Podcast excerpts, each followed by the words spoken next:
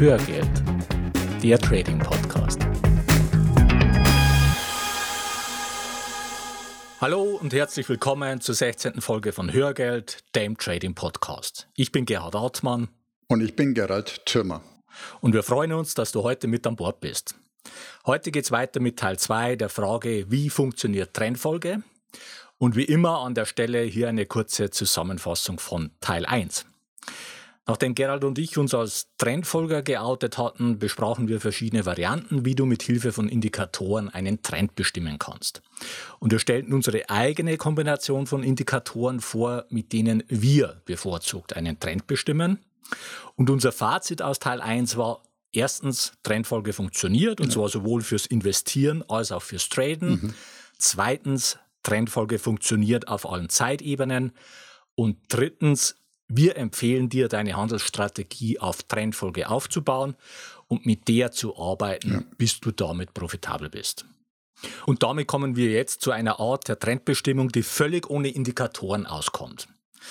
Aber bevor wir da einsteigen, wollen wir nochmal einen Schritt zurückgehen. Es gibt bei den Börsianern verschiedene gegensätzliche Lager, so nenne ich es mal, je mhm. nachdem, welches Kriterium man anlegt. Ja. So gibt es zum Beispiel die Chartisten auf der einen Seite, die sich primär an Charts orientieren und die Fundamentalisten auf der anderen Seite, die ihre Entscheidungen von den Fundamentaldaten der Unternehmen mhm. abhängig machen. Und es gibt Trendfolger und Turnaround-Investoren bzw. Counter-Trend-Trader ja. und einige weitere solcher Lager. Und es gibt Börsianer, die auf Basis von Indikatoren handeln und im Gegensatz dazu eine Spezies von Börsianern, die sogenannten Markttechniker, die mhm. völlig ohne Indikatoren auskommen und sich ausschließlich auf die Kursbewegungen im Chart fokussieren. Ja, zum Beispiel professionelle Börsenhändler gehören dazu. Und ich habe mal einen kennengelernt und hatte die Gelegenheit, mit ihm ein längeres Gespräch zu führen, äh, auch über seine Arbeit vor allem. Und ich war damals ja wirklich überrascht, wie wenig er mit den üblichen Indikatoren anfangen konnte. Hm. Ich vermute, dass selbst in seiner Ausbildung Indikatoren kaum eine Rolle gespielt haben. Äh, wahrscheinlich sind damals die Charts noch auf Millimeterpapier gezeichnet worden, während seiner Ausbildung auf jeden Fall. Ja. Äh, wir vergessen einfach zu leicht, dass es ja noch nicht so lange her ist, als das Internet für den Börsenhandel noch überhaupt keine Rolle gespielt hat. Ich kenne auch die alten Zeiten. Ja, ja, hast du auch gezeichnet auf Millimeterpapier? Na, Millimeterpapier nicht, aber dass man halt noch bei der Bank angerufen hat, um ja. eine Aktie zu ordern ja. und am nächsten Tag dann, wenn man Glück hatte, erfahren hat, zu welchem Kurs man das dann geschafft hat. Zu unglaublichen Kosten. ja, ja, verrückt. Ja, und bei dem Gespräch, da wurde mir auch klar, dass das Ziel eines professionellen Börsenhändlers wenig mit dem eines Privatanlegers zu tun hat, wie wir es sind. Mhm. Genau, also seine Aufgabe war zum Beispiel sehr große Mengen von Aktien zu kaufen oder zu verkaufen im Auftrag von Kunden ja. und das über einen bestimmten vorher vereinbarten Zeitraum hinweg. Typischerweise natürlich meistens innerhalb eines Tages. Und sein Erfolg und damit seine Provision wurden daran gemessen, wie weit er unter dem durchschnittlichen Tageskurs das Paket kaufen oder über dem durchschnittlichen Kurs verkaufen konnte. Und er hm. musste einfach schauen, auch, dass er möglichst wenig den Kurs selbst mit seinem eigenen Handel beeinflusst. Ist klar, kein Mensch interessiert sich dafür, wenn ich Gerald Thürmer ein paar Aktien kaufe. In seinem Fall war es aber so, dass er vermutlich jeweils mehrere tausend Stück im Auftrag seiner Kunden in Form von Orders platzieren musste. Und das kann natürlich dann schon auch mal den Kurs beeinflussen, wenn andere Marktteilnehmer mitbekommen, dass er entsprechend Pakete platzieren muss. Ja, vor allem bei kleineren Aktien. Ja, genau, genau. Und ich habe ihn natürlich gefragt, wie triffst du deine Handelsentscheidungen? Und die Antwort war, er macht viel über News Trading, naja, was für uns ja hm. überhaupt nicht in Frage kommt. Ja. Also ich stelle den Handel eher ein, wenn News anstehen. Mhm. Und zweitens war Markttechnik seine Antwort. Und er versucht zu erkennen, was die großen Player machen, also den jeweiligen Trend mit auszunutzen.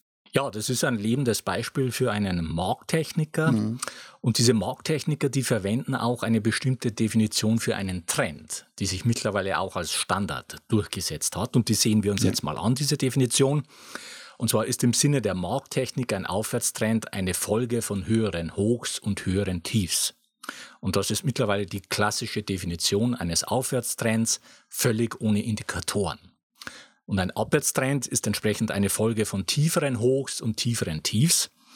Und was heißt das jetzt konkret? Stellen wir uns mal einen Ausschnitt aus einem Chart vor mit steigenden Kursen.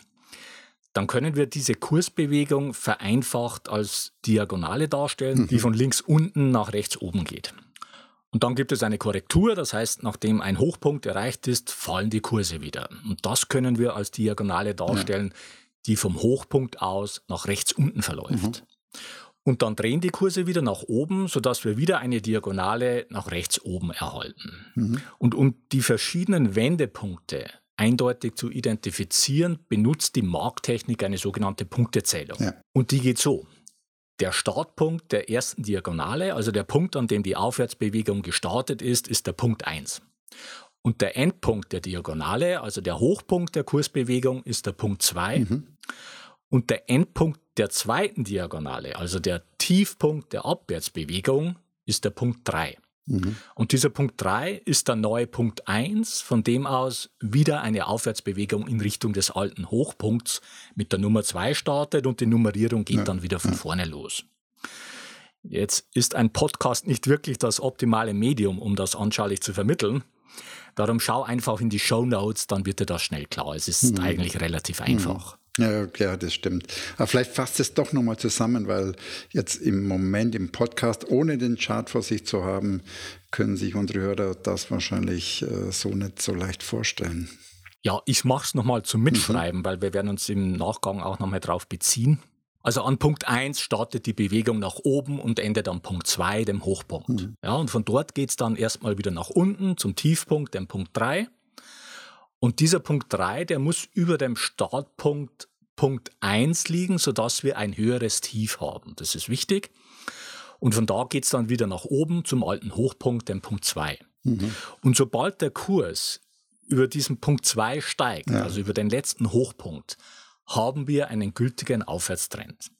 Ja, denn dafür ja. brauchen wir zwei Tiefs, von denen das zweite Tief höher ist als das erste Tief, und zwei Hochs, von denen das zweite Hoch höher ist als das erste Hoch. Und das ist erstmals beim Überschreiten von Punkt 2 der Fall.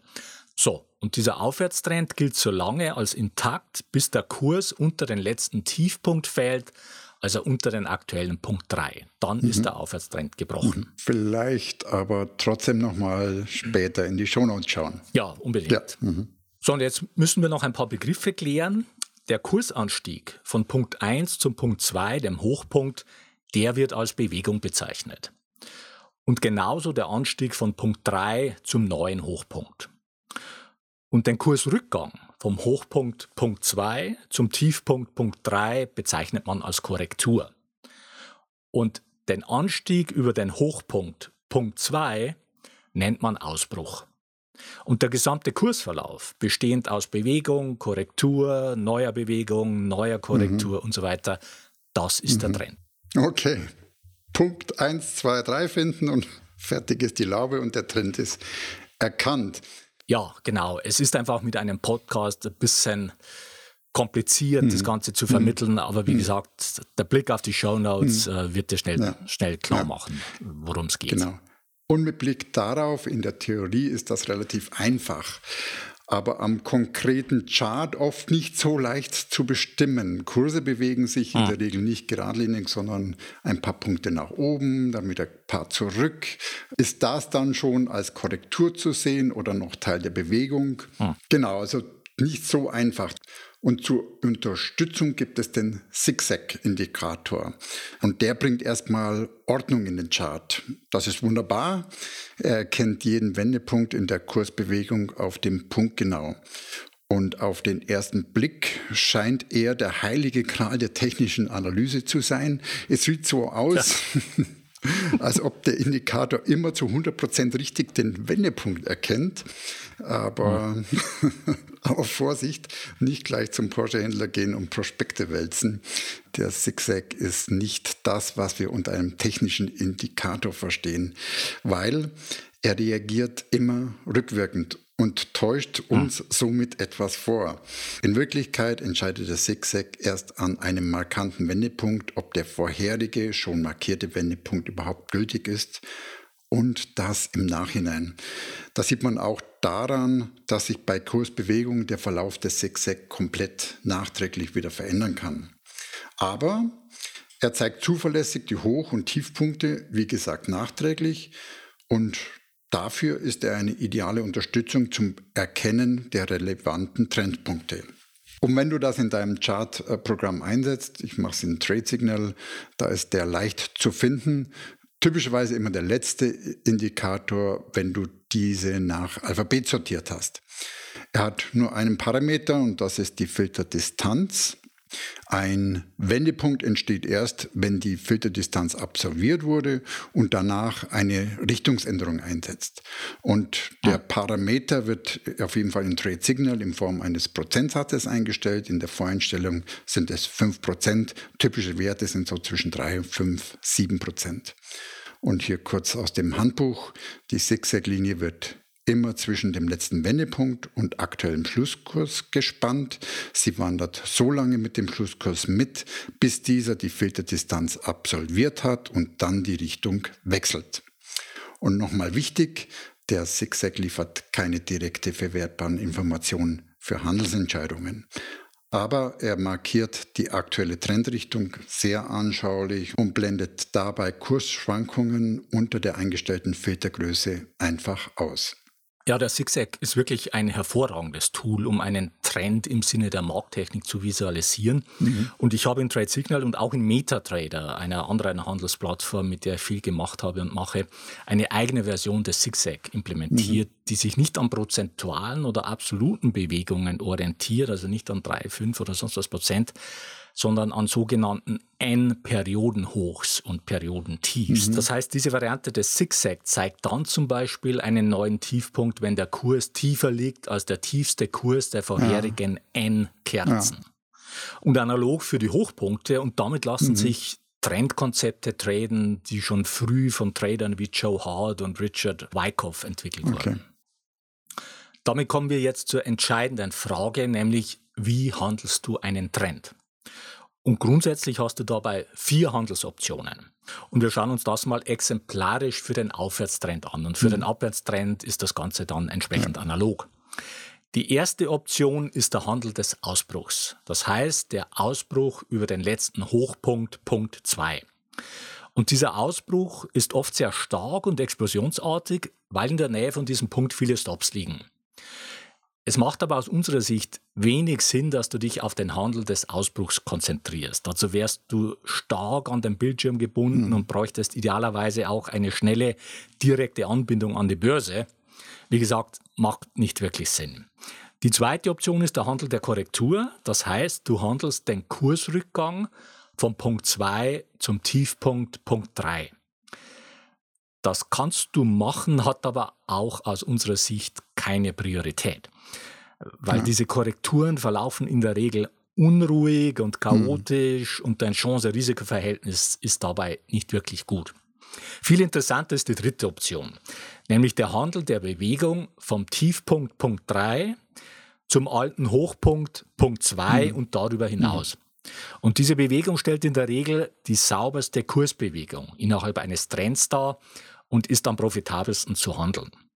Und du hast vielleicht schon mal von Swing Trading gehört. Ja. Swing Trading ist im Prinzip nichts anderes als der Handel der Bewegung. Ja. Und das lässt sich sehr gut in den Alltag integrieren und kann entspannt umgesetzt werden. Heute wird die Zeit nicht reichen, um über konkrete Einstiege, Ausstiege und Stoppsetzung zu besprechen. Mhm. Wir werden das aber in einer mhm. späteren Folge von Hörgeld mhm. tun. Gerhard, du hattest aber vorhin von vier Optionen gesprochen. Ja, stimmt. Die mhm. vierte und letzte Option, das ist der Handel des Trends. Ja. Das heißt, du steigst in einen Trend ein und machst dieses Spiel aus Bewegung und Korrektur und Bewegung und Korrektur und so weiter so lange mit, bis der Trend gebrochen ist. Das kann über viele Wochen und Monate, zum Teil auch über Jahre gehen und ist ebenfalls entspannt umsetzbar. Und den Einstieg in den Trend magst du entweder in der Korrektur, wobei da das optimale Timing gar nicht so entscheidend ist, oder spätestens beim Überschreiten von Punkt 2. Mhm. Ja, und das Ganze funktioniert erstmal unabhängig von den Zeitebenen, die du handeln möchtest. Ja. Also ob du im 5-Minuten-Chart unterwegs bist oder den Tageschart handelst. Ja. Und die Entscheidung der Zeitebene hängt vor allem von deinen persönlichen Präferenzen ab. Aber das ist ein neues Kapitel, auch ein neues Kapitel. Und hier werden wir ebenfalls in einer zukünftigen Folge von Hörgeld einsteigen. Der Stoff wird uns also nicht so schnell ausgehen. Ja, da habe ich auch keine Sorge. Und damit kommen wir zum Fazit der heutigen Folge. Erstens, es gibt zwei valide Konzepte für Trenddefinition. Das eine stammt von der Markttechnik und sollte das Fundament bilden für deine Sicht auf einen Chart. Weil die großen Player und die Profis in Markttechnik ausgebildet werden und danach handeln und weil Stops an den Punkten 2 und Punkten 3 gesetzt werden. Das solltest du wissen und dir bei deinem Handel mhm. zunutze machen. Und das zweite Konzept ist indikatorbasiert. Davon gibt es wahrscheinlich so viele, wie es Trader gibt. Und du musst da deine eigene individuelle Variante für dich finden, wenn du in diese Richtung gehen willst. Das zweite Fazit, der Zigzag ist ein sehr gutes Visualisierungstool, aber kein Signalgeber, also Vorsicht. Ja. Und drittens, für dein Trading empfehlen wir den Handel der Bewegung und den Handel des Trends. Ja. So, und jetzt zu unserem Pick der Woche. Wir hatten in Folge 14 kurz über die verschiedenen Risiken von CFDs gesprochen und auch darüber, dass die Finanzaufsichtsbehörde BaFin ein Verbot von CFDs mit Nachschusspflicht plant. Mhm. Das hat die BaFin jetzt in die Realität mhm. umgesetzt. Künftig ja, sind, sehr spannend. Ja, künftig sind CFDs mhm. mit Nachschusspflicht in Deutschland verboten und die Anbieter haben jetzt drei Monate Zeit, das umzusetzen. Und wir dürfen gespannt sein, wie diese Umsetzung dann im Einzelnen gemacht wird. Es gibt ja schon erste Anbieter, die äh, sogenannte garantierte Stops äh, bieten. Ja. Das geht ja schon in diese Richtung. Grundsätzlich ist das Verbot aus unserer Sicht ein richtiger Schritt, weil es Trader vor einem unkalkulierbar großen Risiko schützt. Mhm. Aber du solltest dir darüber im Klaren sein, dass auch danach CFDs nach wie vor entsprechende Risiken haben. Zum einen über den Hebel, der mhm. zum Teil bis zu 1000 geht oder gehen kann, und zum anderen das Emittentenrisiko, über das wir schon mhm. gesprochen haben. Mhm. Na, dann lass uns an der Stelle mal hoffen, dass die Kosten nicht eins zu eins auf die Nutzer und die Trader umgelegt werden. Naja, das kann durchaus eine Option ja, sein. Wie gesagt, man, man, wird sehen, was die Anbieter mhm. daraus machen. Mhm, genau. Und damit kommen wir jetzt zu unserer Bitte in eigener Sache. Wenn dir unser Podcast gefällt, dann würden wir uns freuen, wenn du eine kurze Rezension in iTunes reinstellst.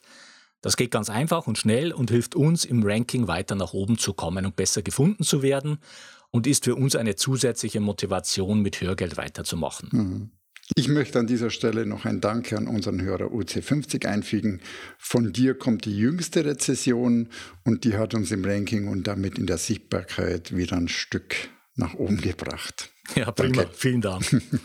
Und wir freuen uns auch über Likes auf facebook.com slash Hörgeld. Und wenn du Fragen oder Anregungen für uns hast oder wenn wir bestimmte Themen vertiefen sollen, dann schreib uns bitte an feedback.hörgeld.com oder nutzt die Kommentarfunktion auf unserer Webpage hörgeld.com. Soviel für heute. Die Shownotes zur heutigen Sendung mit ergänzenden Charts und Links findest du unter hörgeld.com slash 016. Mhm. Bleibt noch der Ausblick auf die nächste Folge. Da geht es um die Frage, lässt du die Zeit für dich oder gegen dich arbeiten? Bis dahin eine gute Zeit. Ja, mach es gut und wir wünschen dir weiter viel Spaß mit dem Thema Börse. Und wir laden dich ein, auf diesem Weg die Verantwortung für deine Vermögensanlage selbst in die Hand zu nehmen. Die Geschichte geht weiter.